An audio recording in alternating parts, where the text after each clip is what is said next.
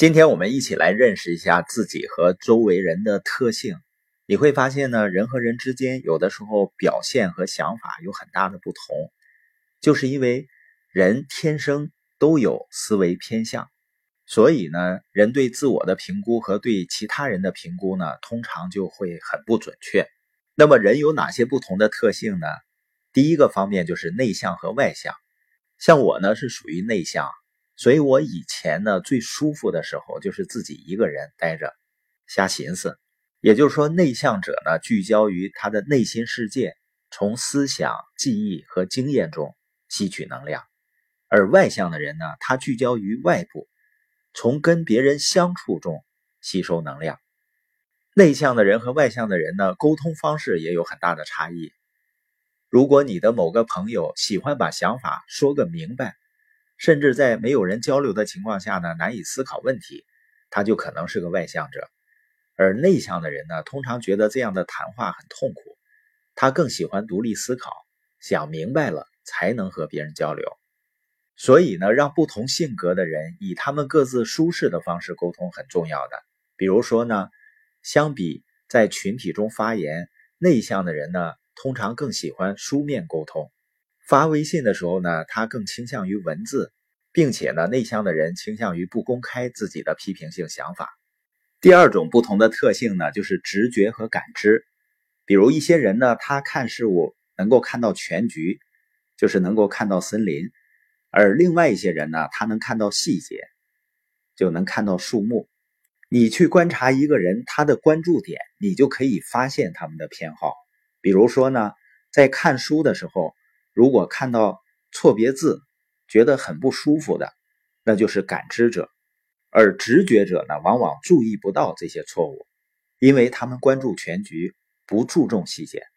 我团队呢有感知者的领导者，比如他发的课程表呢，看起来就很舒服。也就是说，这一类人呢，他的细节会做得很好。第三种不同的特性呢，就是思考和感觉。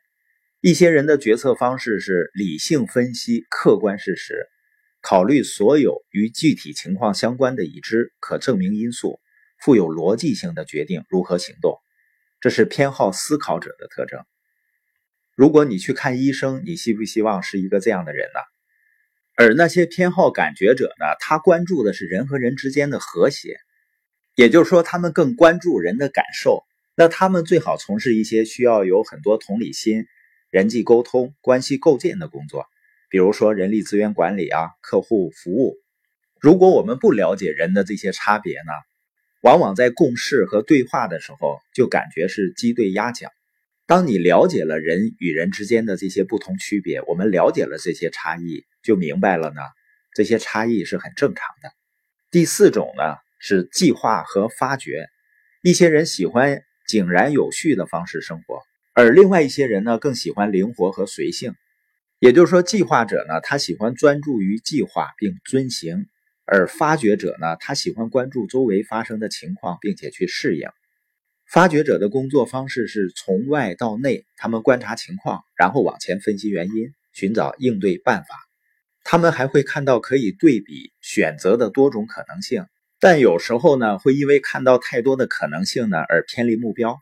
那些计划者呢？他的工作方式是从内到外，先想清楚目标，再想怎么做。计划者和发掘者往往难以相互理解。发掘者呢，经常看到新情况就改变方向，而计划者呢，就会感到不舒服。像我爱人呢，他就是一个计划者，我呢就是一个发掘者。当然呢，他现在已经对我的灵活性感到适应了。比如呢，我们会经常在旅游的途中突然改变方向。计划者在决策的时候非常重视先例，并认为呢以前怎么做，现在就该怎么做。计划者呢也会让发掘者感到不舒服，觉得他们僵化，不善于随机应变。通过对人与人之间不同特性的了解呢，我相信人与人之间的理解就会更多一些了。